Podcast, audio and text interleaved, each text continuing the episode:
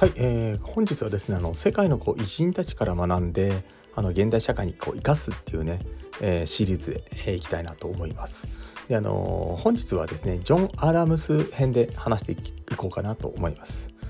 であのー、ま、ジョン・アダムスっていう方はですねアメリカ海軍、まあ、創設者であって、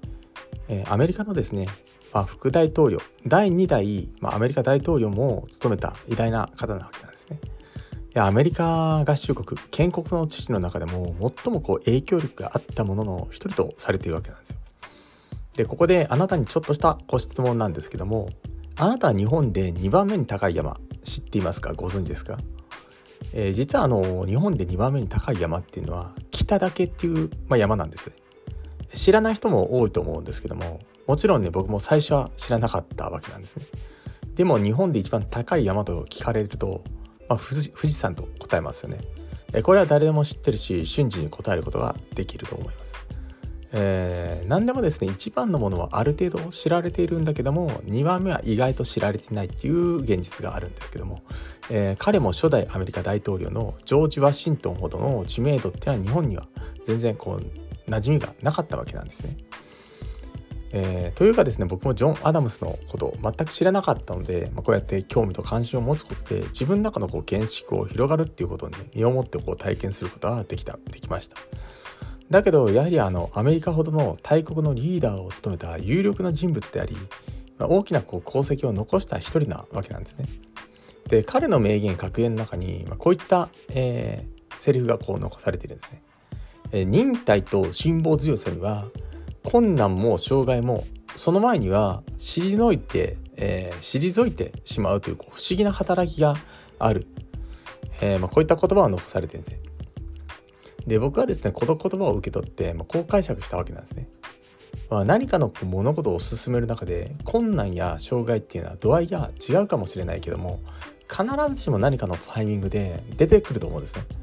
その時に諦める選択なのか諦めないで進んでいく選択なのか。この2つの選択肢に迫られると思うんですよ。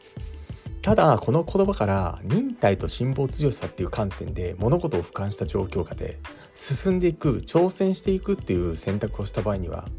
困難や障害っていうのはその前の段階で退いてしまうということだと思うんですね。また不思議な働きが起こるっていうのは覚悟を決めて物事を進めていく人だけに現れる人間の秘めた潜在能力の贈り物だと思ってるんですよ。つまり何が言いたいのかっていうと困難や障害そのものがすでに物事を始めて決断した時からパッケージ化されているっていうことが言えるんですね。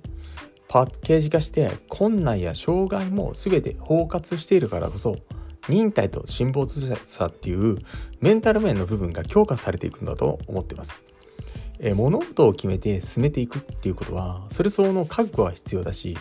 困難や障害なんてあって当たり前だと思ってるんですね。まあ、そんなことを想定しているよっていうことなんですよ。そうじゃないと人間的なレベルアップや経験値成長や進化につながっていかないんですね。えー、僕はこの言葉からいろいろな背景や物事を感じることができたんですね。もちろんジョン・アダムスご本人に直接聞いたわけではないので一概にはこの言葉の真相を聞くことができないのは残念なんですけどもこのように僕が時空を超えてジョン・アダムスとコミュニケーションを取ったらこうやって言葉の真理に迫っていくだろうと思いながら自分の解釈っていうのを述べてみたんですね。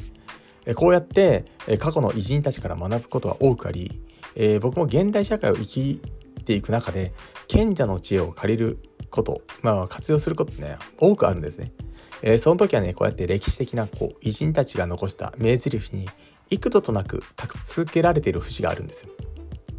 なのでこうやって僕が学んだことは全て後世の人たちに何かあった時のために役に立ってもらうために、えー、こうやって音声にしたりとかですね文章にしてブログに残して、まあ、行こうとね改めてね決意したんですよね、まあ、そう感じたわけなんですね。え残した言葉からどう解釈するのは、まあ、人それぞれとそれぞれだと思うんですけども僕は人生に役に立つようにプラスに転換するように解釈をして人生をより良くしていく前提認識があるので、まあ、こういった解釈になったわけなんですね。まあ、他の方のやあの他の方のね意見やどう思ったのかっていうのも気になるので、えー、ぜひねこの、まあ、セリフ忍耐と辛抱強さには、えー、困難も障害もその前には退いてしまうという不思議な働きがある。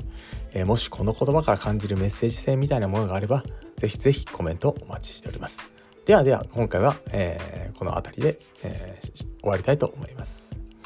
えー、今回の、えタイトルはですね世界の偉人たちからの格言から学び現代社会にどう生かすか。ジョン・アダスムース編で、えお伝えさせていただきました、え今回の音声は以上とさせていただきます。ご清聴していただきまして誠にありがとうございました。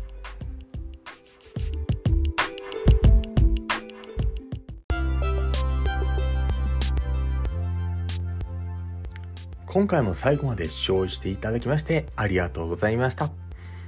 この配信では人生のレベルアップを目的とした自身の失敗経験から学ぶ成功法則っていうのを語っています。